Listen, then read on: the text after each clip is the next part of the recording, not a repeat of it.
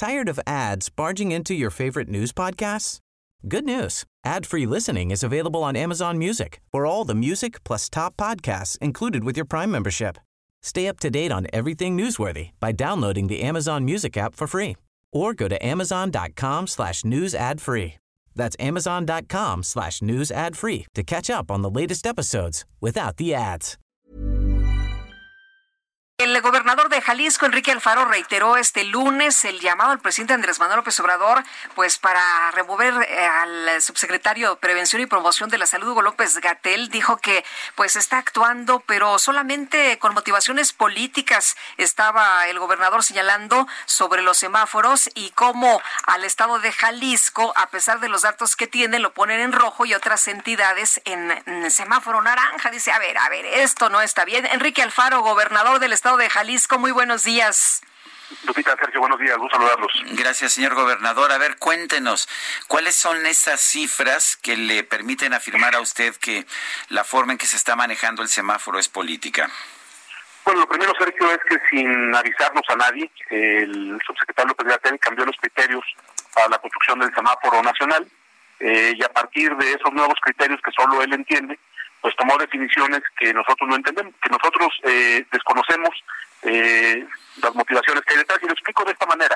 Él definió 16 entidades, 16 estados de la República en color naranja, 16. De esos, y a Jalisco lo puso en color rojo. Bueno, de los 16 en color naranja, nosotros tenemos una menor tasa de incidencia acumulada en que 15 de esos 16 estados. Tenemos eh, una menor eh, demanda, más bien tenemos una mayor capacidad eh, hospitalaria que 15 de esos 16 estados que están en naranja.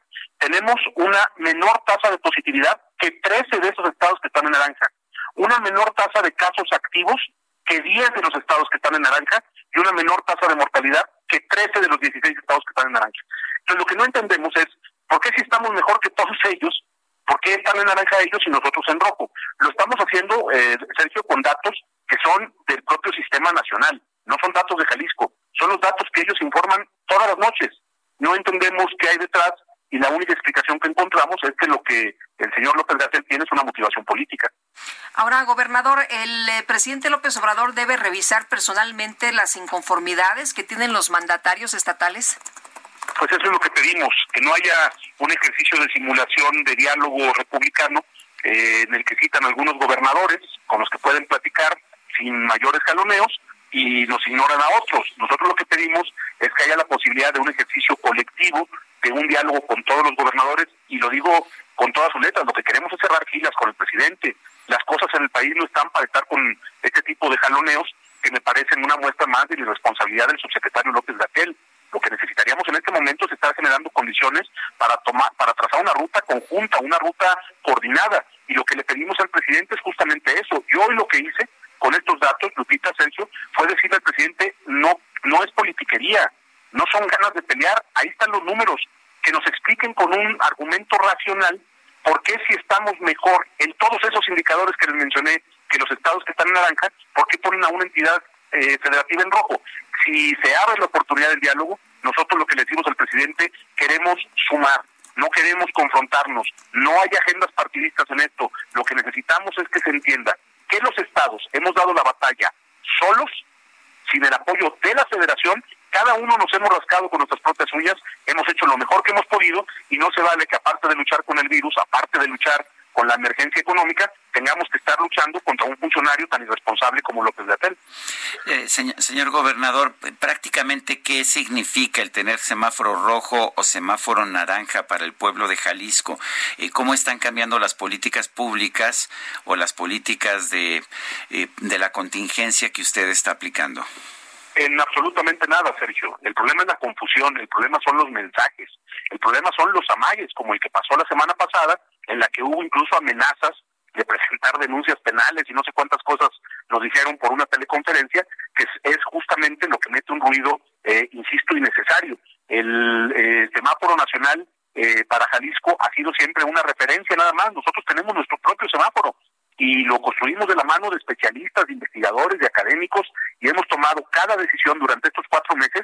Generalmente, hay que recordarlo, Sergio, porque ahí está todo documentado, generalmente en contra de las decisiones del gobierno federal Y los resultados hablan de que la estrategia que se construyó en Jalisco ha dado buenos resultados. Ahí están los números. Si no, imagínate cómo se puede explicar que Jalisco sea la tercera entidad, la tercera de todo el país, con la menor tasa de incidencia acumulada en todo lo que va de la pandemia, siendo un estado que tiene la segunda ciudad más grande de México, el aeropuerto 3 y el aeropuerto 5 del país, un puerto internacional marítimo como Vallarta, es decir, a pesar de nuestras circunstancias, hemos hecho bien las cosas y lo único que pedimos es de la federación pues un mínimo de solidaridad y de voluntad para encontrar una ruta de trabajo conjunta que no sea impuesta desde un escritorio de un funcionario que ha convertido la mentira en la constante eh, en cuanto a cómo abordar el tema de la pandemia. ¿Cuál es el semáforo que tiene en este momento Jalisco?